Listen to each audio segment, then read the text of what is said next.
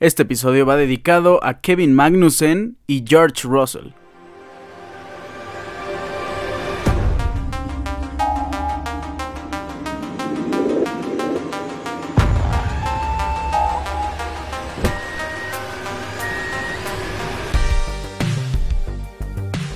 Todas las personas que fueron partícipes en el pasado GP de Brasil 2022, pues le dieron un poco más de protagonismo a esta polémica batalla entre Checo Pérez y Max Verstappen después de la evidente traición del piloto dos veces campeón del mundo al piloto mexicano que tanto le ha dado tanto a la escudería de Red Bull como a su propio compañero Max Verstappen. En fin, creo que es momento de darle un poquito más de protagonismo a Kevin Magnussen y a George Russell por la primer pole de Kevin Magnussen, también la primera victoria en Fórmula 1 de, de George Russell y también vamos a hablar de todo lo que pasó acerca de, de Checo Pérez y de Max Verstappen. Este episodio está buenísimo porque vamos a dar la opinión de lo que pasó en la selección mexicana, la convocatoria oficial del Tata Martino, que es lo que le sigue de polémica, también toda la riña entre Checo y Max. Vamos a hablar de la NFL, de todo lo que tiene que ver con la semana número 10, el resumen completo. También ya tenemos previa de la semana 11 del Thursday Night Football. En el Fantasy vamos a hablar del jugador top por posición, los partidos de nuestra liga que cada vez ya se está apretando y estamos a pocas semanas de entrar a playoffs de Fantasy en la Fórmula 1. Además de todo este circo que se ha armado, es semana de carrera y hablaremos del GP de Abu Dhabi 2022, el GP que cierra la temporada, que cierra el año completo. Y vaya, creo que es este episodio uno de los grandes episodios con más polémica, con más temas de qué hablar, con más opiniones y también con muchos datos que dar. Comenzamos. Antes de iniciar con todo el aspecto mundialista que envuelve este programa, tenemos que hablar del cierre momentáneo de las ligas en Europa, las cinco mejores ligas del planeta que van a cerrar eh, su calendario por un mes completo. Esto sí genera muchos cambios, genera mucha relevancia, lo hemos visto en varios mundiales. Claro, la diferencia en otros mundiales es que el mundial se jugaba en la transición de una temporada a otra, más o menos por junio, por julio, donde los equipos se preparaban desde cero y los jugadores que llegaban a dichos clubes, que por cierto tenían un muy buen mundial. Me encanta la historia de Casemiro, de James Rodríguez, siendo reclutados por el Real Madrid después de tener una gran Copa del Mundo. Eh, en el Mundial de Rusia 2018 también me pareció increíble la historia de Alexander Golovin, por ejemplo, este jugador ruso que inmediatamente terminando la Copa del Mundo fue comprado por el Mónaco de Francia. Son varias historias de jugadores que les cambia la vida tener una buena participación en el Mundial y creo que Qatar 2022 no va a ser para nada la excepción si nos vamos a temas mexicanos, me encantaría ver un buen mundial de Kevin Álvarez para que un equipo europeo lo reclutara, lo comprara y lo tuviera en sus filas a partir del siguiente mes de enero que se abre el periodo de transferencias. En fin, son transiciones de equipos que van a mejorar o también pueden empeorar. También hay jugadores que van a tener un buen mundial y se van a ir de clubes que estén teniendo muy buenas actuaciones. Por ahí me llama mucho la atención un jugador inglés que se llama Jared Bowen del West Ham United que puede ser comprado, comprado por clubes grandes y él está siendo una pieza fundamental para el éxito que en gran parte tiene el West Ham United en la actualidad. En fin, hablaremos de las ligas en Europa y cómo han quedado a raíz de esta última jornada en cada una de las ligas. No va a haber transiciones para hablar de las ligas en Europa. Vamos a hablar eh, rapidísimo de cada una de ellas. Iniciamos con la Ligue 1 de Francia, el Paris Saint Germain hasta el momento con 15 juegos. Todos los equipos queda como primer lugar y con una diferencia de 5 puntos al segundo lugar que la sorpresa es Lens. 36 unidades en tercer lugar queda Rennes. En cuarto lugar Marsella con 30 puntos. Lorient está en quinto lugar con 28. Mónaco 27. Los Lille 26. Lyon octavo lugar con 21 puntos. Niza en noveno lugar con 20 puntos. Y quien cierra el top 10 es Clermont, un equipo que me agrada bastante con 19 puntos. ¿Quiénes están en riesgo? Eh, Angers, Racing de Estrasburgo, Ajaccio y Auxerre. La siguiente liga de la que tenemos que hablar es de la Premier League de Inglaterra, una liga emocionante a más no poder que se va a pelear hasta el final de la temporada como casi siempre. El Arsenal está teniendo buena ventaja. Aquí todos los clubes no tienen los mismos partidos jugados, tienen 14 o 15 partidos. Caso del Arsenal y del Manchester City en primer y segundo lugar. El Arsenal está en primer lugar con 14 partidos y 37 puntos, a 5 puntos de diferencia de Manchester City, que también tiene 14 juegos, pero tiene 32 unidades. En tercer lugar está Newcastle, que tiene 30 puntos, pero con un partido más. Tottenham tiene también un partido más que los primeros dos, con 29 puntos. al Newcastle United nadie lo va a bajar del tercer lugar, porque el único que puede alcanzarlo es el Manchester United, que se le acerca más o menos ahí por un punto. Tiene 26 unidades, si es que gana su partido pendiente. Liverpool está en sexto lugar, Brighton en séptimo, Chelsea. La sorpresa de muchos porque perdió, por cierto, este fin de semana. Tiene 21 puntos con 14 partidos. Fulham está en noveno lugar y quien cierra el top 10 de la Premier League es Brentford. Vámonos a la Bundesliga, donde ahí la cosa se pone un poquito más pareja. El líder absoluto es Bayern Múnich. Al decir un poquito es porque la diferencia no es abismal, como en la Liga de Francia y como hasta ahorita en la Liga de, de Inglaterra. Bayern está a tan solo 4 puntos de diferencia del segundo lugar, Friburgo. RB Leipzig está en tercer lugar con 28 puntos, Eintracht de Frankfurt en cuarto lugar, el FC Unión Berlín que hasta hace un par de jornadas estaba como líder absoluto, pues sí, ha bajado mucho su rendimiento y tiene 27 puntos, en sexto lugar está Borussia Dortmund que vaya, Hablando de un bajo rendimiento, ni se diga. El Borussia Dortmund tiene 25 puntos. En séptimo lugar, Wolfsburg con 23 puntos. Borussia Mönchengladbach, octavo lugar. Werder Bremen, el noveno. Y Mainz 05 termina en la décima posición hasta el momento que es más o menos la mitad de la liga. Va a haber partidos más apretados en la segunda mitad porque solo se han jugado 15 de 34 en la Bundesliga. La siguiente liga de la que tenemos que hablar es la Serie A, el mejor fútbol en Italia. ¿Cómo quedan las posiciones antes del parón por la Copa del Mundo? Napoli como líder absoluto y aquí sí hay una gigantesca diferencia. Vaya, no es nada imposible de remontar, pero sí es muy considerable. Son 8 puntos del Napoli que tiene 41, a diferencia del Milan en segundo lugar con 33 puntos. La Juventus que ha tenido una muy buena racha en los últimos partidos, 5 partidos con victoria, eh, tiene 31 puntos. Ya se posiciona como tercer lugar. Lazio está en cuarto lugar con 30 puntos, mismos puntos que el Inter en quinto lugar. Atalanta está en sexto con 27. La Roma también tiene 27 en séptimo lugar. Udinese tiene 24 puntos, ya un poco más alejado está el Torino con 21 y el que cierra el top 10 es la Fiorentina con un total de 19 puntos. La Liga de España es la liga que cierra este recuento por Europa. Las posiciones se ponen muy interesantes también. Obviamente la pelea radica entre dos clubes como siempre lo ha sido. Barcelona y Real Madrid. Atlético de Madrid se ha caído en la pelea. Está a dos puntos del tercer lugar que llamémoslo, ese es el lugar que tiene por obligación el Real, el, perdón, el Atlético de Madrid. En primer lugar está el Barcelona con 37 puntos, 14 juegos, toda la liga tiene 14 juegos, Real Madrid tiene 35, 2 puntos menos, la Real Sociedad está en tercer lugar, ya con 26 puntos, 9 puntos abajo del segundo, Athletic Club de Bilbao tiene 24, mismos que el Atlético de Madrid en quinto lugar y Real Betis Balompié en sexto lugar. Osasuna está en séptimo con 23, Rayo Vallecano que es una sorpresa que esté en el octavo lugar, tiene 22 puntos. Villarreal está en noveno lugar con 21. Y quien cierra el top 10 es el Valencia FC, cuadro dirigido por Gennaro Gatuso, que no está haciendo una muy buena liga, pero ahí poco a poco se está viendo la mano de Gatuso, la intensidad principalmente con la que está jugando el Valencia y esperemos que suba a lo largo de la segunda mitad de la temporada. Con esto cerramos las ligas en Europa y vamos a hablar del fútbol mundial principalmente de la selección mexicana.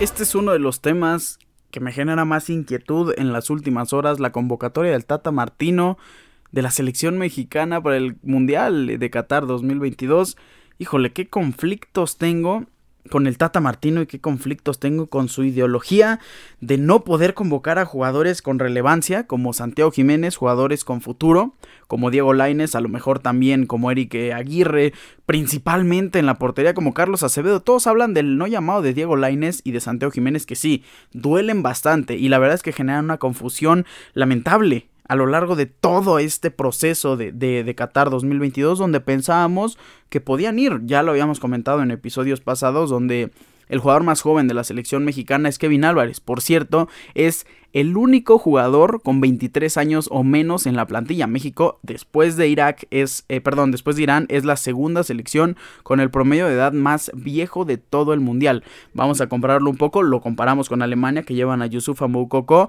que tiene 17 años, lo comparamos con Estados Unidos, que lleva a 9 jugadores menores de 23 años, y ahí se refleja en gran parte el futuro de la selección mexicana, porque vas a llevar a Guillermo Ochoa, que posiblemente ya no esté en el Mundial de México 2026, vas a llevar a Alfredo Talavera, que ya no va a estar, a Rodolfo Cota, que ya no va a estar, entonces ¿quién va a ir?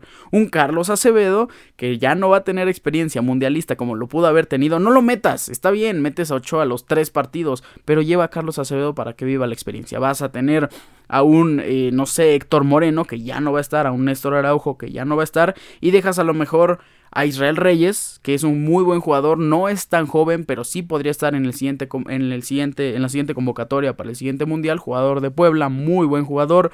Llevas a Jesús Gallardo que vaya llevar a Jesús Gallardo es una clara muestra de, de, todo el favoritismo que tiene Tata Martino en esta selección y ya ni mencionar a Funes Mori. Bueno, antes de compartir toda esta opinión, vamos a eh, repasar la lista de los jugadores que van a ir al Mundial de Qatar 2022. Guillermo Ochoa en la portería, con Alfredo Talavera y Rodolfo Cota son los tres porteros elegidos.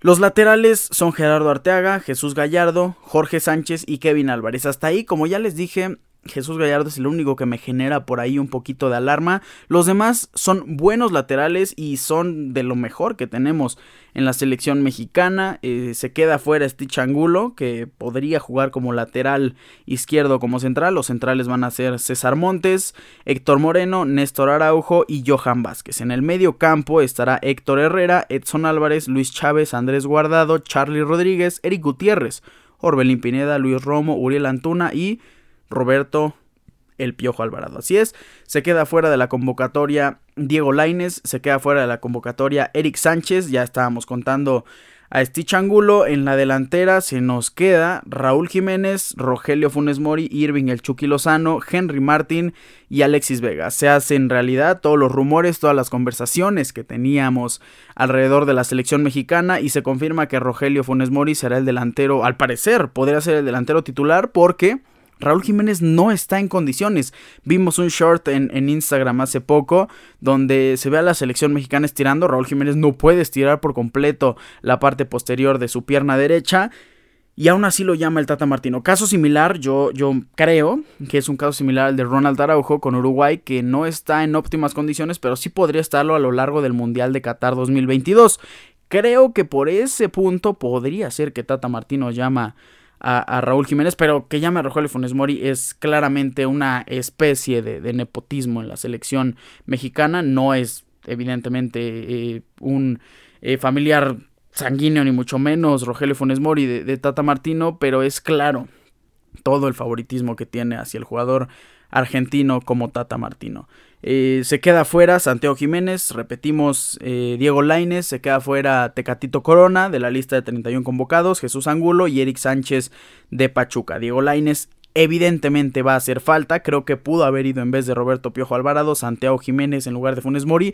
Y ahí te, te, acabo de dar cinco jugadores que bien pudieron haber estado en la selección mexicana y nadie hubiera dicho absolutamente nada. Carlos Acevedo, Eric Aguirre, Israel Reyes, Diego Laines y Santiago Jiménez. Con eso la selección estaría muy contenta. La afición, que al parecer es lo que menos le interesa a Tata Martino en esta convocatoria, que se va más por un ámbito un poco más eh, pasivo al momento de, de jugar, se va por la segura, se va por varios jugadores que le garantizan un poco más de experiencia, que le garantizan un poco más de bagaje en el fútbol, que los conoce el Tata Martino, a Roberto Piojo Alvarado lo tiene ya desde hace mucho concentrado en, la selección mexicana y Diego Lainez estaba militando en Europa con el Braga y hasta ahorita, hasta hace un día que, que él junto a Santiago Jiménez estaban retomando las actividades de la selección mexicana. Entonces, eso también, por ese punto, Tata Martino no le interesa el futuro, le interesa más el presente de los jugadores, que por otro lado, Santiago Jiménez es el delantero que tiene mejor presente en toda la delantera de la selección mexicana. Entonces ahí se convierte en un tema un poco más inexplicable por parte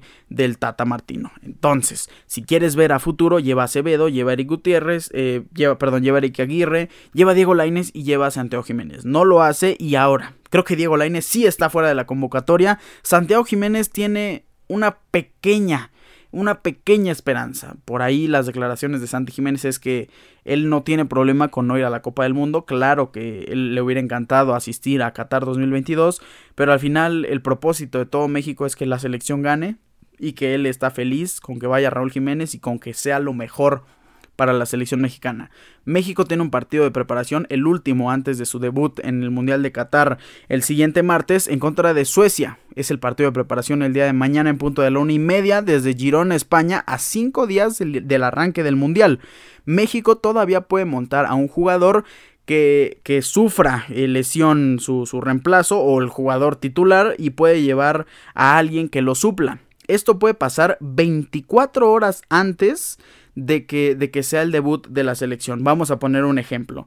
Presley Kimpembe, un jugador eh, defensa titular de la selección francesa, ha causado baja del Mundial. El defensor no puede recuperarse al 100% de sus molestias y decidió bajarse de la convocatoria. En su lugar entrará Alex Disasi, un central del Mónaco.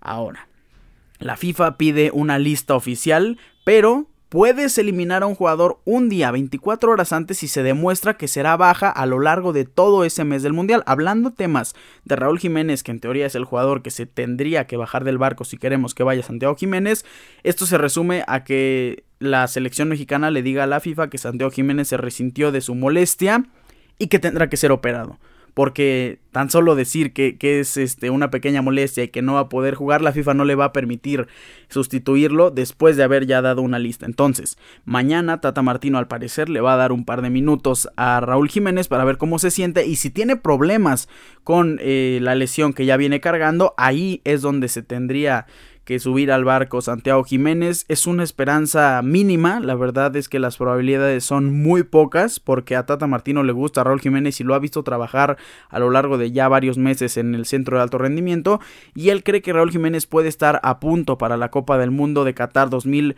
22. La esperanza no muere hasta el final, hasta que vaya, ya casi piten el, silbatazo inicial de ese México en contra de Polonia para que nuestro Santiago Jiménez vaya al Mundial de Qatar 2022. En siguientes episodios vamos a empezar ahora sí completamente con el ámbito mundialista, a hablar de la selección mexicana, vamos a hablar ya de las predicciones, vienen varios episodios con Tire List. Eh, vaya, ¿qué quiero decir con esto? Con listas de tops, de rankings, de la Copa del Mundo, de los jugadores, de las selecciones, de coleadores, de muchísimas cosas en torno al Mundial de Qatar 2022. Con esto cerramos la selección mexicana, el Mundial de Qatar, el ámbito mundialista y nos vamos a la NFL.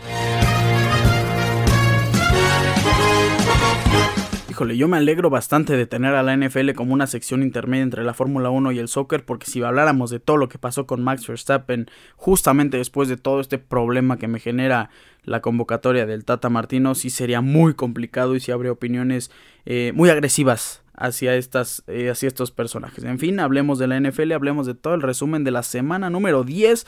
Qué rápido se nos está pasando, ya pasamos la mitad de la temporada como agua, se nos está yendo. Ya comentamos el Panthers en contra de Falcons, el partido del pasado jueves por la noche, donde Panthers vence 25-15 a los Falcons, pero el domingo en punto de las 8 y media de la mañana horario de la Ciudad de México, desde Alemania, partido histórico. Es el primer partido celebrado en Alemania en Allianz Arena de Múnich. Eh, Buccaneers se enfrentó a Seattle Seahawks y Tom Brady gana el partido Tom Brady se convierte en el primer jugador en toda la historia en haber iniciado un partido en cuatro sedes diferentes fuera de los Estados Unidos. Inició en México, inició en London, inició en el Tottenham Hotspur Stadium, que también está en London, pero uno está en Wembley y el otro eh, ya sabemos que es el estadio de, Tottenham, son dos estadios diferentes, y en el Allianz Arena, hogar de, del Bayern de Múnich, los cuatro partidos ganados para Tom Brady. Es impresionante lo que la cabra hace.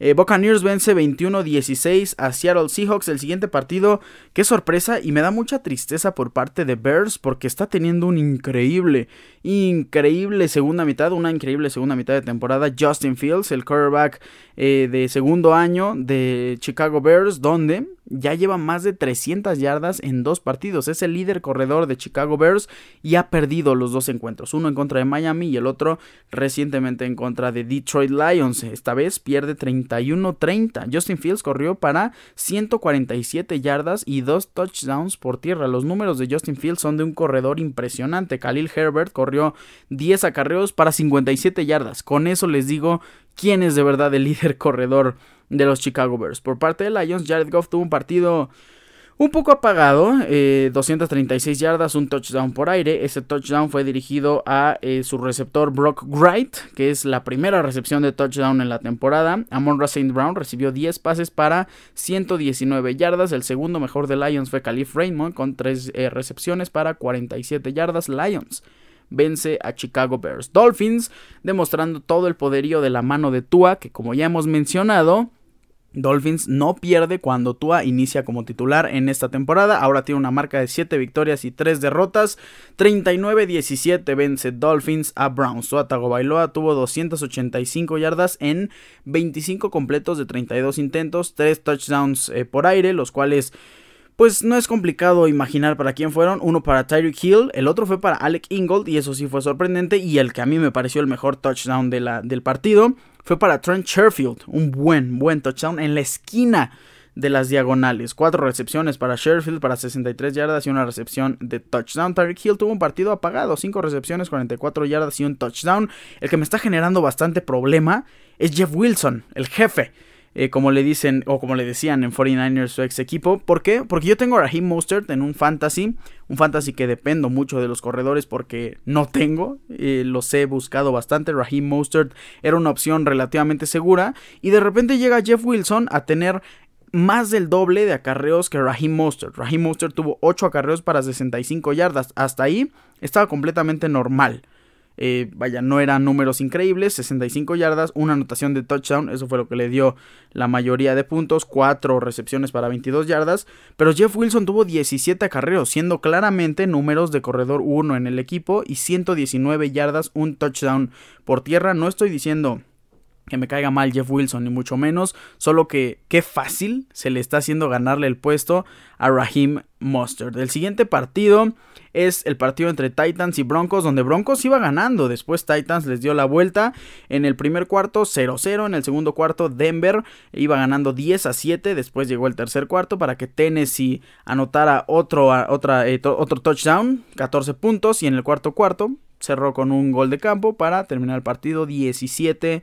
El siguiente encuentro el mejor partido de todo el año. Mis Minnesota Vikings enfrentando a Buffalo Bills. El resultado final fue 33-30 para mis Minnesota Vikings. Buffalo inició ganando 14-7 en el primer cuarto, después 10-3 en el segundo cuarto para hacer una sumatoria de 24-10. Vikings iba perdiendo por 14 puntos y desde hace más de 50 años los Vikings no le ganaban a Bills cuando llevaban diferencia de 14 puntos o más hasta la mitad del partido. En el tercer cuarto, Vikings venció 7-3 a, a, Bills, se le acercaban bastante y en el cuarto cuarto, híjole, cuarta oportunidad y largo, una atrapada pero bestial, fenomenal por parte de Justin Jefferson que tuvo un partidazo que hoy tiene que ser eh, nominado como el jugador de la semana sin problema alguno, tiene que ser elevado a 99 en el overall de rankings del videojuego de Madden, tuvo 10 recepciones, 193 yardas y un touchdown.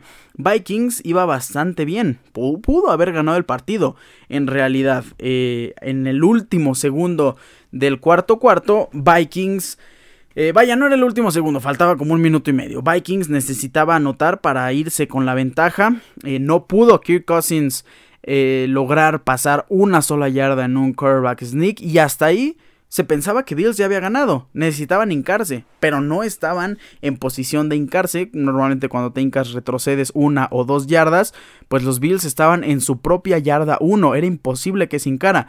¿Qué necesitaba hacer Josh Allen? Necesitaba hacer un quarterback sneak, mismo caso que necesitaba Kirk Cousins, solo recibía el balón y se tiraba hacia adelante, o en otro caso correr. Eh, fácil el balón con, con vaya, tienes a Devin Singletary, tienes a James Cook, que no son malos corredores, son buenos, no son tan débiles, por así decirlo, son corredores de poder que te pueden avanzar una yarda sin problema alguno. Pues lo que pasó es que Josh Allen intentó recibir el balón y avanzar esa yarda que le daría la victoria a Bills para que corriera el tiempo, se acabara el partido. Y cuando hacen el snap, Josh Allen pierde el balón, lo recupera Eric Kendricks, el linebacker de, de los Vikings, y los Vikings se fueron a la cabeza hasta ese momento.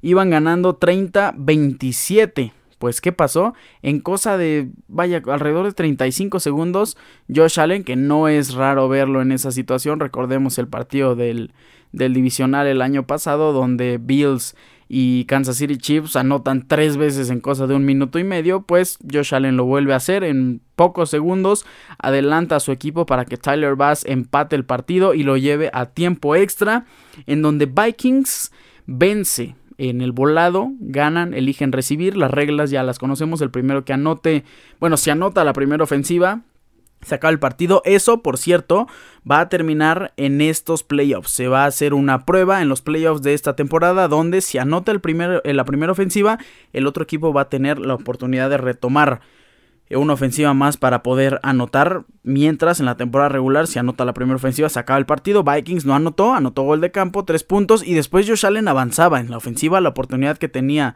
para anotar o para hacer tres puntos y volver a empatar el partido.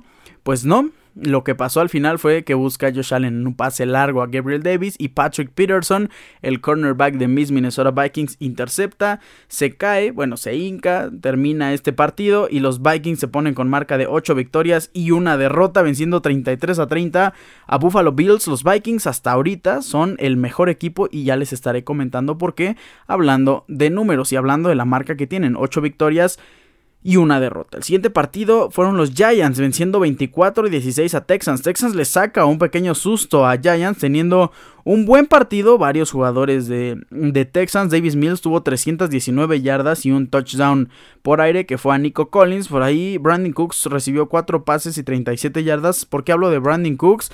Porque él quería irse de los Texans en el pasado eh, límite de trades. No pasó así y el día de ayer le quitaron la cinta o el gafete, el parche de capitán del equipo de los Texans. Así que ojo, porque hay problemas con Brandon Cooks. Demian Pierce tuvo 17 acarreos para 94 yardas, recibió dos pases para 28 yardas y por parte de Giants, eh, Barkley, vaya, escuchen los números de Saquon Barkley porque es irreal como lo están explotando. 35 acarreos para el número 26 de los Giants, 152 yardas y un touchdown por tierra. En las recepciones, Darius Slayton recibió 3 pases para 95 yardas y un touchdown por aire. El siguiente partido fue la victoria de los jefes de Kansas City 27-17 a los Jaguars de Trevor Lawrence. Patrick Mahomes tuvo cuatro pases de anotación que ya es común ver tener partidos de esa magnitud a Patrick Mahomes. Los pases fueron para Travis Kelsey, Marquez Valdez Scotland, Kadarius Tony y Noah Gray, un talent que si no estuviera eh, Travis Kelsey creo que tendría un poco más de relevancia. Asaya Pacheco, demostrando que es el nuevo running back 1 de los Kansas City Chiefs, corrió 16 veces para 82 yardas. Trevor Lawrence por parte de Jaguars tuvo un partido discreto, pero no malo, 259 yardas, dos touchdowns por aire, ambos para Christian Kirk, que tuvo un partidazo el Capitán Kirk. El siguiente partido de la NFL que tenemos que comentar es el encuentro en la victoria sorpresiva de Steelers sobre los Saints de Nueva Orleans. Buen partido de Kenny Pickett que sin anotaciones por pase, aún así llevó a su equipo a una victoria porque sí tuvo anotaciones por tierra. Kenny Pickett tuvo 199 yardas por pase, pero corrió 8 veces para 51 yardas y una anotación corriendo. Najee Harris tuvo 20 acarreos para 99 yardas. Jalen Warren tuvo 3 recepciones para 40 yardas, 9 acarreos para 37. Por parte de los Santos, Andy Dalton, 2 intercepciones, 174 yardas y un touchdown por aire. Ese touchdown fue a Juwan Johnson. El siguiente partido es el partido entre Raiders y Colts. Los Colts estrenando un nuevo head coach, eh, regresando a la titularidad a Matt Ryan. Por ahí eh, Michael Pittman, que pues es el receptor número uno, receptor titular de Colts, no está dando los frutos. Sí tuvo 7 recepciones para 53 yardas, pero creo que necesita un poco más de protagonismo. Parrish Campbell tuvo las mismas recepciones, pero para 76 yardas y un touchdown por aire. El que tuvo un buen partido también, eh, como siempre, es Davante Adams, que tuvo 9 recepciones para 126 yardas, una anotación de touchdown. Eso no le ayudó en nada a los Raiders que pierden ante los Colts, que se veían muy mermados hasta antes de este partido. En los encuentros de las 3 de la tarde también Rams en contra de Arizona Cardinals. Partidazo entre Cardinals y Rams. Cardinals que visitará la Ciudad de México el siguiente lunes y yo estoy sumamente emocionado por eso. Ya lo estaremos comentando hoy o el viernes. Eh, Cardinals vence 27-17, pero ¿qué pasó en este partido? No hubo quarterbacks titulares, ni Kyler Murray ni Matthew Stafford pudieron eh, jugar para sus respectivos equipos, pues fue John Wolford el encargado de comandar los controles de los Rams y por parte de Cardinals, Colt McCoy, un viejo conocido que a mi parecer Colt McCoy es mejor quarterback que Wolford.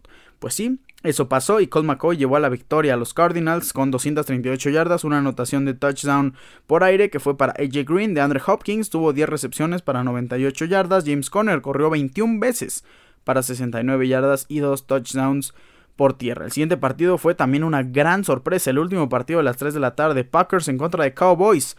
Cowboys llegaba como favorito después de su semana de bye y Packers llegaba como una víctima porque no tenían buenas semanas y Aaron Rodgers no estaba demostrando mucho su gran nivel. Se perdía el partido Romeo Dobbs, que estará fuera cuatro semanas, el que se perfilaba para ser el mejor receptor de Packers. Y regresa Christian Watson, el, receptor novato de segunda ronda de, Packers, que en teoría sería el reemplazo. Vaya, no creo que rinda igual, pero si es el reemplazo como receptor 1 de Davante Adams, pues Aaron Rodgers le dio cuatro pases para 107 yardas y 3 touchdowns aéreos. Todos los touchdowns que lanzó Aaron Rodgers fueron para Christian Watson. Aaron Jones corrió 24 veces para 138 yardas y un touchdown por tierra. Por parte de Cowboys, Dak Prescott tuvo un mal partido en cuanto a intercepciones, dos intercepciones, tres touchdowns. Los tres eh, fueron para sus receptores estrella, uno el tight end y otro el receptor, CD Lamb, que tuvo un partidazo, 11 recepciones, 150 yardas, dos recepciones de touchdown. La otra recepción de TD fue para Dalton Schultz, que tuvo 6 recepciones y 54 yardas. Tony Pollard, que al parecer Tony Pollard es la respuesta a los problemas en el backfield de los Cowboys. Tuvo 22 acarreos para 115 yardas y un touchdown terrestre. En el Sunday Night Football, el equipo que se enfrenta el siguiente lunes aquí en la Ciudad de México, 49ers. Los San Francisco 49ers vencieron 22-16 a los Chargers de Los Ángeles. Jimmy Garoppolo, 240 yardas sin anotación de touchdown. Elijah Mitchell corrió más que Christian McCaffrey. Elijah Mitchell corrió 18 veces para 89 yardas y Christian McCaffrey 14 para 38 yardas nada más. Pero tuvo un touchdown por tierra. Mismo caso que Jimmy Garoppolo, un touchdown pequeño eh, de una yarda. Brandon Ayuk tuvo 6 recepciones para 84 yardas. Eh, Jennings, 4 recepciones para 40 yardas. Christian McCaffrey, 4 recepciones para 39 yardas. Y George Kittle tan solo tuvo una triste recepción de 21 yardas. Por parte de Chargers, que no estaba jugando Mike Williams ni Keenan Allen, eh, fue DeAndre Carter el receptor principal que Híjole, yo pensé que Joshua Palmer iba a ser un receptor con buenos números en estas semanas y no está haciendo para nada eso. Tuvo tan solo tres recepciones de 44 yardas, de Andrew Carter 4 para 64 yardas y un touchdown aéreo. Austin Eckler tuvo un partido muy apagado también. 6 acarreos para 24 yardas nada más. Eso sí, tuvo 7 recepciones. Tener recepciones para Austin Eckler es, vaya, cosa de cada día, un día más en la oficina, 39 yardas. Y Justin Herbert tuvo 196 yardas para un touchdown aéreo y una intercepción. Ahora, la sorpresa de la semana número 10 en la NFL, Eagles en contra de Washington Commanders. Como ya lo dijimos en el partido de Green Bay en contra Cowboys, llegaba una víctima, llegaba un claro favorito. Eagles, que tenía marca de 8 victorias y 0 derrotas, el único invicto, la única esperanza de romper el récord de los Dolphins de 1972 de la mano de Don Shula, pues se ha acabado. Eagles pierde 32 a 21 ante Washington Commanders. Me duele por Jalen Hurts, que tuvo una intercepción y no fue su culpa que tuvo un gran pase a Quest Watkins, después le hicieron una intercepción al receptor y no fue culpa de Jalen Hurts y se ha de sentir muy muy triste tener un buen partido y que tus receptores te fallen. También se lesionó Dallas Goddard y estará fuera varias semanas, el talent estrella de de Jalen Hurts. Por ahí se me pasó decirles también que Zach Ertz está lesionado y se ha acabado la temporada para el Tyrant de los Arizona Cardinals.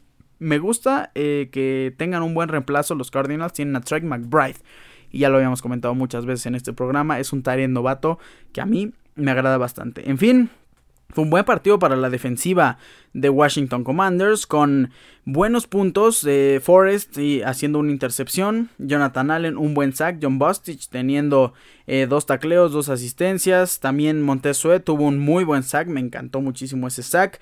En la ofensiva, Brian Robinson 26 acarreos, 86 yardas, una anotación de touchdown, Taylor Heineke, que vaya que Taylor Heineke es milagroso, 211 yardas y una intercepción, Terry McLaurin tuvo 8 recepciones para 128 yardas. El partido de Jalen Hurts no fue malo. Corrió 6 veces para 28 yardas y una anotación por tierra y lanzó 26 pases, completó 17 para 175 yardas y dos touchdowns aéreos. Washington Commanders vence 32 a 21 y arruina las esperanzas del invicto de Philadelphia Eagles que se estará eh, vaya, tienen que mentalizarse para la siguiente semana que enfrentan a Colts. No pueden caerse ante esta primera derrota en la temporada y espero que Jalen Hurts aquí afronte todo, todo lo que puede sacar de un líder. Con esto cerramos la NFL. El siguiente Thursday Night Football será Packers en contra de Titans el jueves 17 en punto de las 7:15 de la noche, semana número 11, semana de Monday Night Football en la Ciudad de México. Recordemos 49ers en contra de Cardinals. Ya estaremos dando una previa más completa el día viernes porque yo estoy muy emocionado. Espero verlos ahí, espero que eh, poder coincidir, espero estar en las actividades alrededor del estadio. Lo que sí es un hecho es que ahí vamos a estar. Por cierto, también se ha anunciado que Grupo Firma estará en el halftime de la Ciudad de México, el partido de NFL de la Ciudad de México el siguiente lunes. No me agrada mucho la idea, pero en fin, al parecer es lo que hay y es lo mejor que tiene la Ciudad de México en la actualidad, hablando de regional mexicano. Con esto cerramos la NFL y nos vamos al fantasy. la sección de Fantasy Football. Esta temporada de Fantasy es mucho más corta que las temporadas de la NFL regularmente. Constan de 14 semanas. Claro que cada eh, cada equipo, cada liga, perdón, puede cambiar sus semanas a como quiera. Nosotros tenemos un formato de 14 semanas de temporada regular y después tenemos los playoffs, la postemporada del fantasy que sería en la semana número 15, las eliminatorias donde un equipo descansa, después tenemos eh, dos partidos de eliminación directa, dos partidos que buscan esas semifinales que se llevarán a cabo en la semana número 16 de la NFL y la final por el campeonato de fantasy se llevará a cabo la semana número 17, así que así está eh, nuestro proyecto de fantasy fútbol que cada vez está tomando más y más forma. Ya estaremos comentando las posiciones hasta el momento, pero antes tenemos que comentar el mejor jugador por posición de la semana número 10 en la NFL, el mejor jugador en fantasy fútbol. Tuvimos muy buenas semanas en la posición de quarterback. Evidentemente tuvimos otra increíble semana de Justin Fields que hizo 39.38 puntos. En gran parte lo hace por lo mucho, lo mucho que corre. Y ya comentamos que Justin Fields es el mejor corredor de los Chicago Bears. Hizo 39.38. La semana pasada 42.70 y se enfrenta la semana que viene, la semana número 11 o en esta semana, a una defensiva bastante endeble también, a los Atlanta Falcons. Ojito ahí con Justin Fields en la posición de running back. ¿Quién fue el mejor running back de la semana? Jonathan Taylor. Jonathan Taylor regresó a lo grande para tener un buen partido. No es bestial como lo acostumbrábamos en la temporada pasada. Jonathan Taylor tan solo hizo 24.30 puntos, 22 acarreos para 147 yardas y una anotación de touchdown por tierra. También recibió dos pases para 16 yardas en total. Repito, 24.30 puntos de Jonathan Taylor. También tuvo una buena semana James Conner que regresa de una lesión. Dalvin Cook con 23.60 puntos, mismos puntos que James Conner. Aaron Jones también 23 60 tres eh, jugadores empatados en segundo lugar, es poco común ver eso. En la posición de receptor están en el tope mis dos receptores favoritos, CD Lamb y Justin Jefferson. CD Lamb hizo 38 puntos, Justin Jefferson hizo 35.30, pero hay que darle una mención especial a Christian Watson, el receptor de Green Bay novato, que hizo 32.70 puntos. Vaya que estuvo bastante increíble en la posición de tight El mejor tight de la semana fue Cole Kemet, el receptor o el tight de Chicago Bears. Hizo un total de 23.40 puntos, tan solo recibiendo 4 pases para 74 yardas y 2 anotaciones por aire. Es el segundo partido consecutivo que tiene 2 anotaciones por aire. El mejor jugador eh, como kicker fue Joe Sly haciendo 18 puntos y la mejor defensiva de la semana me enorgullece decir que está empatada entre mis Minnesota Vikings y Washington Commanders que le hicieron un partidazo a Jalen Hurts y los Philadelphia Eagles el pasado lunes. Ahora sí comentemos la semana número 10 de nuestra liga, todo lo que vivimos eh, la semana pasada estuvo bastante interesante, partidos muy buenos.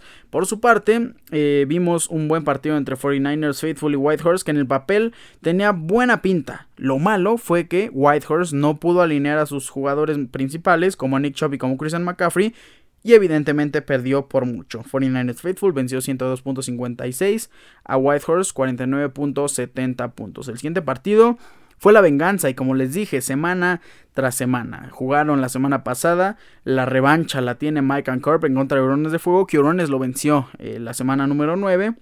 Mike Corp regresó a la semana número 10 para vencer 125.32 a 97.30 al zombie. Partidazo de Justin Jefferson por parte de Mike Corp y partidazo de Travis Kelsey que fueron los que más le dieron puntos a Mike Corp. El siguiente partido fue un partido reñido, un partido parejo donde eh, Atlanta FC necesitaba un partido regular de AJ Brown, un partido de tan solo 11 puntos o más para poder ganarle al primer lugar Gilberto del Gilbert Team. Pues no fue así. Eh, AJ Brown tuvo 1.7. Yo lo agradezco en otra liga de fantasy. Necesitaba lo opuesto. Yo tenía Jalen Hurts y mi rival tenía AJ Brown. Y eh, yo vencía a mi rival hasta el momento por 3 puntos. Así que necesitaba que Jalen Hurts tan solo estuviera arriba de AJ Brown. Y que Jalen Hurts hiciera eh, buenos puntos, eh, si no me equivoco, Jalen Hurts hizo alrededor de 21 puntos, que es más o menos lo que proyectaba, fueron buenos puntos, pero AJ Brown hizo 1.7, tristísimo, y eso le dio la victoria a su servidor en otra liga como a Gilbert Team en esta liga 107.74 a 97.04. Ángel FC, digo, perdón, Atlante FC se queda con marca de 5 victorias y 5 derrotas. Gilbert Team tiene 8 victorias y, 8 y 2 derrotas, se queda como el líder absoluto. El siguiente partido, el partido de la semana de Super Spartans enfrentando a Jimmy Jacks. Jimmy Jacks haciendo 133 puntos. Si no se hubiera enfrentado, y esto pasa muy seguido en Fantasy y es dolorosísimo y lamentable, si no se hubiera enfrentado Jimmy Jacks a Super Spartans, le gana absolutamente a toda la liga. Jimmy Jacks fue la segunda mejor marca de la semana, número 10 con 133.22 puntos. Lamentablemente se enfrentó a unos Super Spartans que están intratables, que sumaron 144.50 puntos. 19 puntos de Josh Allen, 31 eh, puntos de Christian Kirk, 21 puntos de Gabriel Davis, 17 puntos de Dalton Schultz, 15 puntos de Devin Singletary. Y Jimmy Jacks también sumó muy bien. Josh Jacobs 22.6, Jonathan Taylor 24.30, CD Lamb 38 puntos en total. Lo que le falló fueron que fue que hubo equipos, perdón, fue que hubo jugadores con un nivel muy bajo como Greg Dulcich, que tan solo hizo 2.10 puntos, como Jarvis Landry, que hizo 6.7, y por parte de Super Spartans creo que estuvo muy consistente. Leonard Fournette medio se lastimó, así que hizo nada más 10.80, que está muy bien. Kenneth Walker hizo 13, eh, Devin Singletary hizo 5 puntos más de lo que proyectaba, los Giants hicieron 3 puntos más de lo que proyectaban, y no metió de Super Spartans a Justin Fields, que lo tenía en la banca. Por ahí lo tiene que considerar la siguiente semana. El último partido, o el penúltimo, es el partido de Pacolalos Team enfrentando a Ham Gang. Triste y lamentable por Ham Gang porque venía teniendo eh, tres victorias consecutivas, estaba en espera de la cuarta victoria, pues le falló por ahí David Montgomery que hizo 5.40 puntos, le falló mucho Alvin Camara que hizo 7.5 de los 19.20 que proyectaba, le falló Derrick Henry que hizo 8.7 de los 17 que proyectaba y Ham Gang pierde el invicto y también creo que pierde muchas de las aspiraciones que tiene eh, a los playoffs. Quedan cuatro semanas, tiene tres victorias, eh, podría llegar a siete. No es imposible. Si vaya, si gana todos y todos los demás pierden, eso sí es imposible, quedaría en segundo lugar, pero todavía existe por ahí un pequeño resquicio de esperanza para Hamgang. Que vaya, todos apoyamos aquí a Hamgang porque lo hizo increíble las últimas tres semanas. Perdió ante Pacolalos Team 99.04 a 89.80 por 10 puntitos por ahí. 3 de Henry, 3 de Camara, 3 eh, de David Montgomery y unos 2 más de Dallas Goddard que como ya dijimos se lesionó. Le daba la victoria a Hamgang. Pacolalos Team metió muy bien a Jeff Wilson, metió muy bien a Brandon Ayuk, metió muy bien a, eh, Amon Brown que por cierto se le dio a su servidor antes de esta, de esta semana.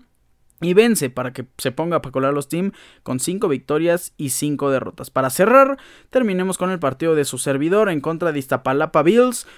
Un fuerte y caluroso saludo a mi, a mi tocayo, a mi mejor amigo Ricardo Chang, que es eh, dueño y owner de los Iztapalapa Bills, que pues básicamente eh, no pudo ganarle a su servidor, que es difícil, yo lo sé. eh, Jimmy Garoppolo sumándole 15.90 puntos. Darrell Henderson 10.20. Ezekiel Elliott, que estoy con él. eh, no lo pudo meter al último minuto. Al parecer sí iba a jugar, después no pudo jugar. Jerry Judy que se lastima, 0.0 puntos. Por ahí le falló muchísimo a los jugadores a Iztapalapa Bills. Y a mí me duele muchísimo anunciar la salida de Cooper Cup. Me sumó tan solo 2.90 puntos antes de que se lesionara. Y se va a la reserva de lesionados. Triste por Cooper Cup, que se va a perder por lo menos 4 semanas. Y esto se refleja a que se va a perder, yo creo, que ya todo el fantasy en teoría regresaría hasta la semana número 14 o por la 15, que sería el duelo de cuartos de final, si así lo llamamos, o las eliminatorias donde descansa uno y dos, eh, hay dos encuentros de eliminatorias de cara a las semifinales, por ahí regresaría hasta ese encuentro o hasta las semifinales Cooper Cup, pero yo lo veo un poco complicado, creo que nos vamos despidiendo de la estrella de los Rams. En fin, su servidor vence 106.86 a 72.20 a Iztapalapa Bills y su servidor queda como nuevo tercer lugar en la tabla general de nuestra liga de Fantasy Football. Será un podcast League. Gilbert Chim como primer lugar, 8 victorias, 2 derrotas. Tiene un colchón de una victoria porque Super Spartans tiene 6 victorias y eh, un total de 4 derrotas. Mismo caso que su servidor y mismo caso que Hurones de Fuego. Ahí completamos el top 4. Los otros dos clasificados hasta el momento sería Whitehorse y Mike Corp con marca de 5 victorias y 5 derrotas. Pero está tan apretada la liga porque Atlanta FC también tiene 5 victorias y 5 derrotas. Paco Lalos Team, mismo caso. Iztapalapa Bills, mismo caso. Jimmy Jacks, que puede clasificar 4 victorias, 6 derrotas.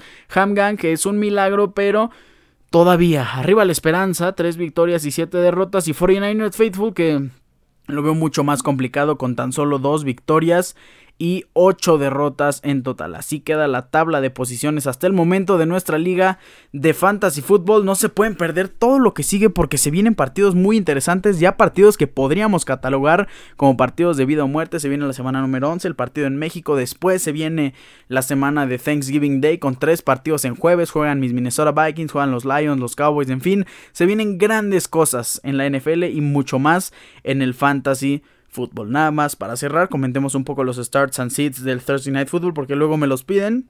¿Qué puede pasar? ¿Quién puede entrar? ¿Quién tiene que salir? Y no los comentamos porque el siguiente episodio es hasta el viernes. Entonces, rápidamente demos los starts and seats del Thursday Night Football entre Titans y Green Bay Packers. Mete a Derrick Henry, creo que va a tener un buen partido. Aaron Jones también es un start, claramente. Christian Watson Híjole, Christian Watson me genera por ahí un poquito de incertidumbre. Hemos visto muchísimas veces jugadores que tienen grandes partidos, los owners los meten a la siguiente semana y de repente hacen un partido terrible. Pero Christian Watson tiene un partido favorable, juega contra Tennessee, que es la defensiva número 29 en contra de receptores. Y tus receptores, no sé, a lo mejor son Tyreek Hill, Jalen Waddle que están en semana de bye podrías arriesgarte con Christian Watson. Tuvo el 40% de target share eh, el pasado fin de semana en contra de, de Cowboys. Así que Christian Watson por ahí pues sí, es la prioridad número uno ya de, Aaron Rodgers. Repito, 40% del target share, 4 recepciones, 107 yardas, 3 touchdowns eh, por aire. Estuvo en el 54 de, los en 54 de los 64 snaps totales de los Packers. Y eso es un número bastante grande. Con Romeo Dobbs por ahí un poquillo lesionado. Allen Lazard eh, pues siendo malo en realidad, no teniendo la capacidad de ser un receptor número uno. Creo que es momento de que Christian Watson brille por sí solo y tenga un nuevo mejor amigo, Aaron Rodgers. Christian Watson es un start. Robert Tonyan es un sit. Eh, también Robert Woods es un clarísimo sit. Eh, por ahí también la ofensiva de Titans me genera mucha preocupación. Los receptores, eh, Hine, que tuvo una buena recepción de touchdown el partido pasado, es un sit, no lo metas. Mismo caso ya dijimos con Robert Woods. Ryan Tannehill también me parece un sit. Creo que el único jugador con el que te tienes que arriesgar si eres, eh, si tienes a varios de los Titans es con Derrick de King Henry. Las defensivas, las dos, a mi parecer, se quedan un poco de lado en esta semana. Con esto cerramos los starts and seats del Thursday Night Football. Y también para cerrar mi pronóstico del jueves por la noche es que se lleva la victoria Green Bay Packers. Con esto cerramos el Fantasy Football y nos vamos a la Fórmula 1.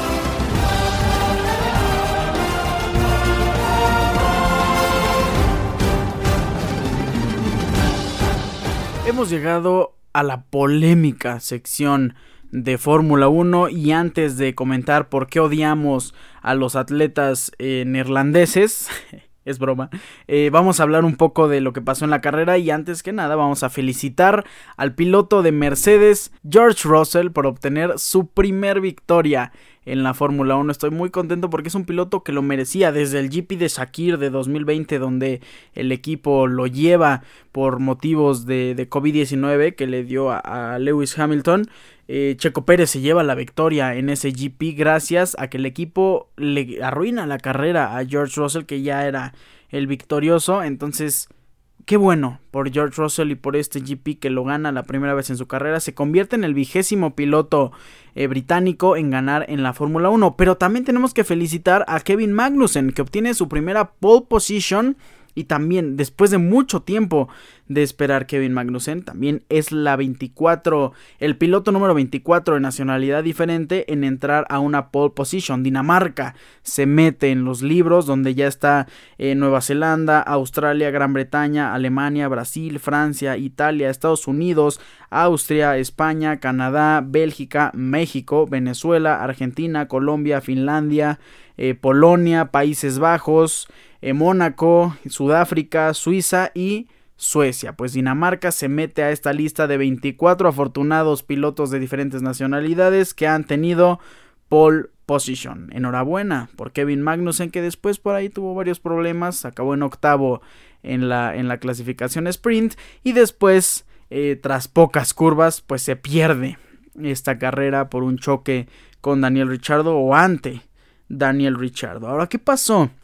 En el GP de, Brasil 2022. Ya comentamos la carrera sprint que se la lleva George Russell sumando 8 puntos. Kevin Magnussen quedó en octavo lugar. Pero el día domingo, que es lo que más nos interesa, ¿qué sucedió? Arranca la carrera, dan la, eh, la, primera, la primera curva que es muy limpia. George Russell inició, híjole, increíblemente bien.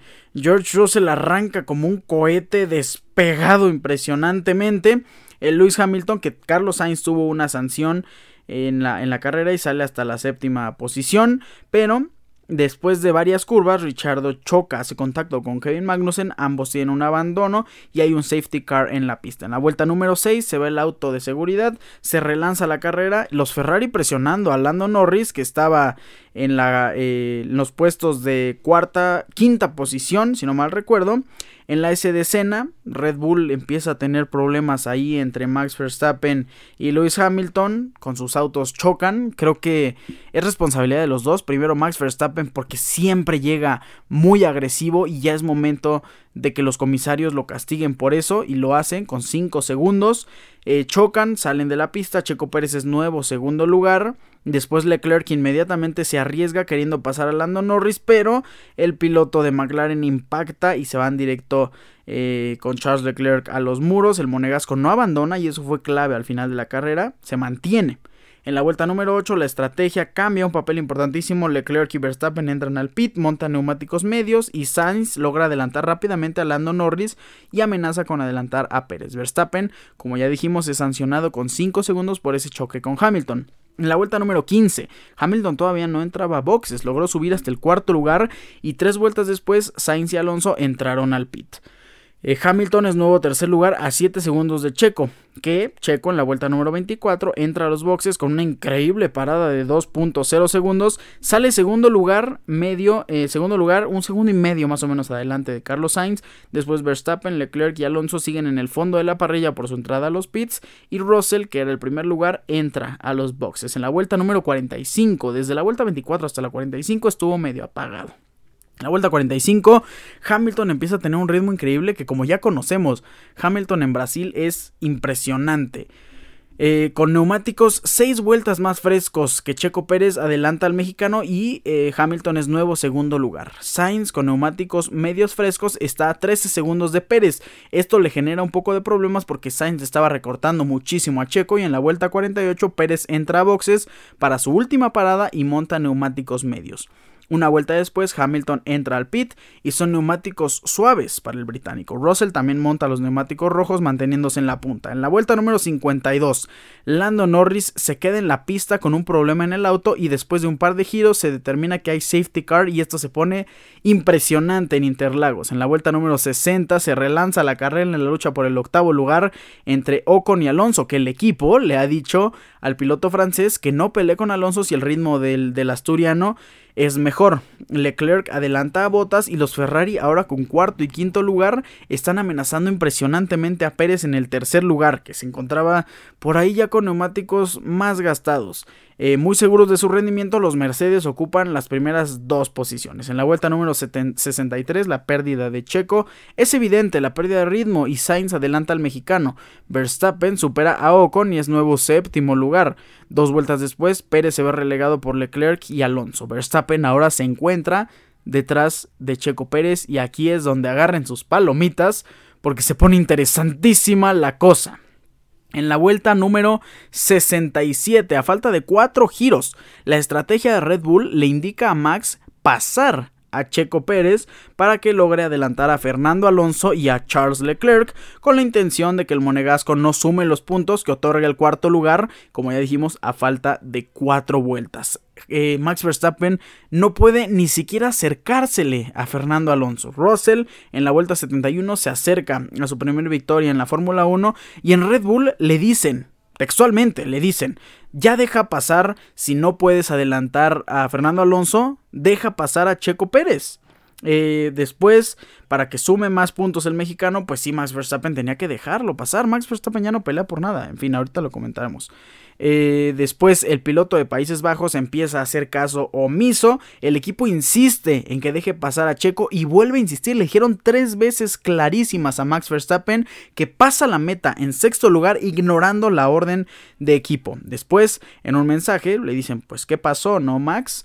Eh, Max Verstappen dice que él tiene sus motivos, que ya los había dicho y que se mantiene firme por ahí en la transmisión de, Fox Sports, que me encanta esa transmisión. Eh, Max Verstappen, o dicen que el motivo real por lo que Max Verstappen no quiso pasar a Checo fue por aquel eh, incidente en, en, Mónaco, donde al parecer Max cree que Checo chocó a propósito para obtener la pole position y a la postre que el mexicano ganara. Entonces, que fue esto una especie de venganza por parte de Max Verstappen después de abandonar eh, las aspiraciones momentáneas de Checo Pérez por sumar más puntos. Si, si Checo Pérez hubiera adelantado a Max Verstappen o Max Verstappen lo hubiera dejado pasar, Checo Pérez hoy estaría dos puntos adelante de Charles Leclerc. Y eso puede jugar muy en contra del mexicano. En fin, eh, Max Verstappen dice que tiene sus razones. Eh, las mantiene. Por otro lado, Checo, eh, por medio del radio, le agradece irónicamente al equipo por hacer eso y en una posterior entrevista declara que Max demostró lo que realmente es. Las siguientes declaraciones de Checo fueron textualmente, si tiene dos campeonatos es gracias a mí. Vaya que fue muy, muy arriesgado decir eso por parte de Checo. Ahí es donde yo no concuerdo del todo con el mexicano. Sí, en gran parte es, eh, es responsabilidad, responsabilidad de Checo ayudar a Max Verstappen y que logre esos campeonatos, pero vaya, no es completamente gracias a Checo Pérez. Como ya dijimos, George Russell se convierte en el vigésimo piloto británico en ganar una carrera de, de Fórmula 1, pero ahora sí vamos a hablar un poco del tema de Max Verstappen y Checo Pérez. Y aquí a mí me genera mucho conflicto y tengo cinco puntos eh, en contra de Max Verstappen y por qué creo que debió haber pasado, dejado pasar a Checo Pérez sin problema alguno. El primero, que es lo que absolutamente todos sabemos. Max Verstappen ya es campeón del mundo, ya es bicampeón del mundo, ya no tiene nada por qué pelear en esta carrera, ya no iba a conseguir la victoria, que ese es otro punto, pero Max Verstappen ya no pelea por nada y es ayudarle a Checo Pérez. La segunda, fue una orden de equipo, una orden directa, órdenes que Checo Pérez ha acatado al pie de la letra y cuando tiene conflictos Checo Pérez con estas órdenes, el equipo le dice, después lo hablamos, después te explicamos, tú haz lo que te decimos y Checo hace caso. Max Verstappen al parecer está por encima de los ingenieros por encima de, los, de, las órdenes de equipo y Max Verstappen hace absolutamente lo que quiera y al parecer no va a haber consecuencias. Número 3. Checo le ha ayudado a Max Verstappen en innumerables ocasiones. No es necesario recordar la carrera de Abu Dhabi en 2021 donde Checo Pérez logra hacer un esfuerzo impresionante para mantener por 7 segundos a Lewis Hamilton y que Max Verstappen logre en gran parte tener su campeonato. También le ayuda a Nicolás Latifi, obviamente. Pero Checo Pérez en muchas ocasiones, también Checo Pérez teniendo grandes oportunidades de conseguir podios, de luchar a lo mejor por una victoria, le dicen orden de equipo, no pelees con Max, viene en mejor ritmo, ok. Se hace un lado Checo Pérez, lo deja pasar claramente y a veces lo hacían descaradamente. Deja pasar a Max y ya. En sí es eh, la orden principal de Checo Pérez al ser un segundo piloto, sí. Los equipos tienen dos eh, autos que en teoría son iguales, dos pilotos que compiten por el mismo objetivo, pero el piloto número uno es la prioridad de cada equipo y en esta ocasión es Max Verstappen. Número 4.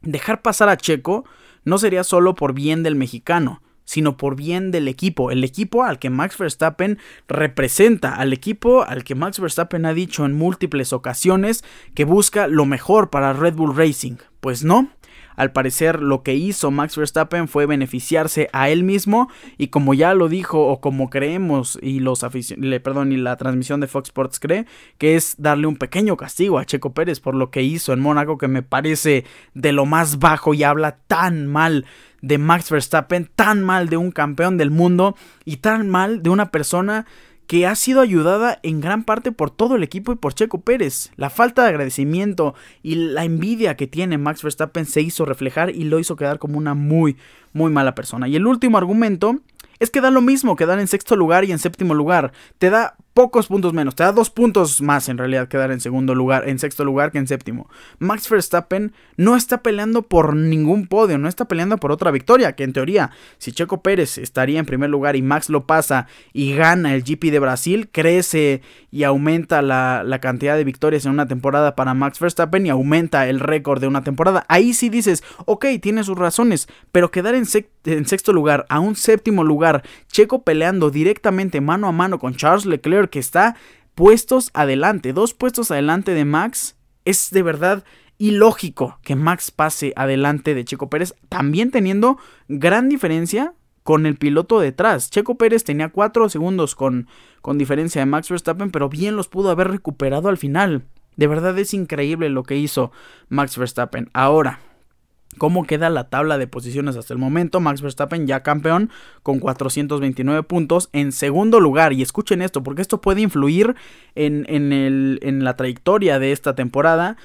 Charles Leclerc en segundo lugar con 290 puntos y Checo Pérez en tercer lugar con 290 puntos. Ustedes se preguntarán por qué está Charles Leclerc arriba. Pues hay un criterio de desempate. En la Fórmula 1 eh, existen los empates por puntos en constructores, en pilotos, en muchísimos aspectos. Y el criterio de desempate en el piloto, en el, perdón, en el mundial de pilotos, tanto como en el de constructores, es la victoria en más GPs. Eh, Charles Leclerc tiene tres victorias a lo largo de este año y Checo Pérez tiene dos victorias a lo largo del año.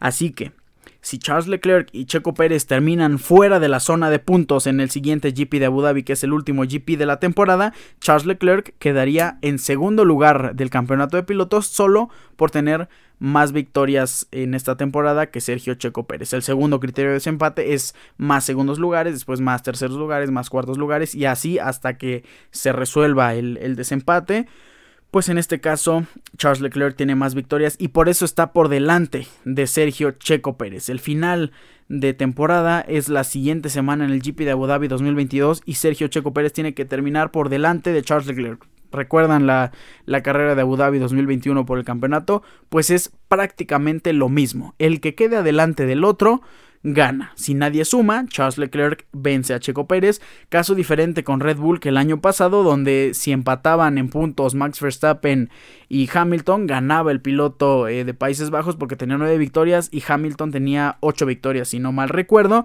Y aquí es donde esos dos puntos que bien pudo haber sumado Checo Pérez en el GP de Brasil harían una gran diferencia en contra de Charles Leclerc. En fin, eh, ya pasó, Evidentemente el equipo no quiere que haya peleas eh, a lo largo de este, de esta semana y que mucho menos terminen en malos términos este, este GP de Abu Dhabi en este final de temporada. Entonces dijeron que estrecharon sus manos y que todo terminó muy bien. Yo no creo eso, yo creo que va a haber mucha polémica de qué hablar esta semana y más si algo llega a pasar con Checo Pérez y termina en tercer lugar del campeonato y más si termina con una diferencia de dos o de un punto en contra de Charles Leclerc. En fin, hablemos de la semana de carrera. Es semana de carrera y hablemos del GP de Abu Dhabi 2022, el GP que cierra la temporada de Fórmula 1. Cerremos la temporada 2022 de Fórmula 1 con el GP de Abu Dhabi desde el circuito de Jazz Marina. Iniciamos hablando del circuito, tiene una longitud de 5.281 kilómetros, un total de 16 curvas, 9 a la derecha y 7 a la izquierda, 58 vueltas en total serán lo que den los pilotos para hacer una distancia de 306.183 kilómetros. El primer GP se inauguró en 2009, quien tiene el récord del circuito, Max Verstappen, con un tiempo de 1.26.103 en el 2021. La pole position la tuvo Max y recordemos esa gran carrera donde el ganador fue Max Verstappen y a la postre el campeón del mundo. Eh, tenemos buenas batallas en el campeonato de constructores. Ferrari en contra de Mercedes por el segundo lugar. Ferrari tiene 524 puntos, Mercedes tiene 505, una diferencia de 19 puntos. Por el cuarto lugar, Alpine tiene 167 y McLaren 148, una diferencia también de 19 puntos. Y por el sexto lugar, esta batalla está muy cerrada. Alfa Romeo tiene 55 puntos y Aston Martin tiene 50 puntos. Una diferencia de 5 puntos que va a estar muy interesante este fin de semana. Que será un formato tradicional de fin de semana después de gozar la carrera sprint. Práctica 1, 2 y 3, clasificación y la carrera. El GP será el viernes 18, del viernes 18 al domingo 20 de noviembre mismo día que inicia el Mundial de Qatar 2022, así que ese domingo y como ya lo hemos dicho va a ser imperdible. Final de Fórmula 1, NFL y la inauguración del Mundial de Qatar entre Ecuador y Qatar 2022. Por ahí, por ahí dicen que a lo mejor canta Shakira, que a lo mejor canta BTS, en fin, todavía no lo sabemos. Y a mí me gusta más que sea una sorpresa. En fin, la práctica 1 se llevará a cabo el día viernes 18 a las 4 de la mañana, horario de la Ciudad de México. La práctica número 2 a las 7 de la mañana. Me encanta este horario porque nos, nos quitan eh, el deber, por así decirlo, de la Fórmula 1 y nos liberan todo el día para todos los demás eventos, principalmente el domingo. La práctica 3 sería el día sábado a las 4 y media de la mañana y la clasificación a las 8 de la mañana también el día sábado y la carrera en punto de las 7 a.m. el día domingo. Así que...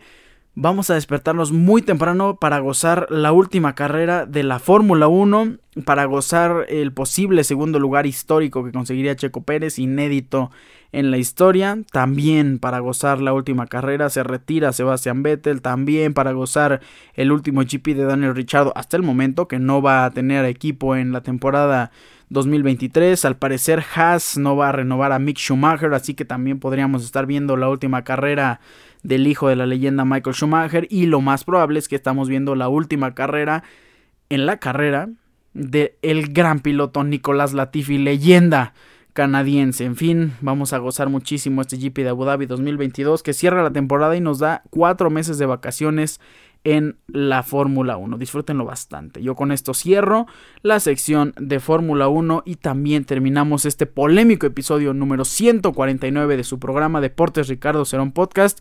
Para recordar, hoy es martes 15 de noviembre.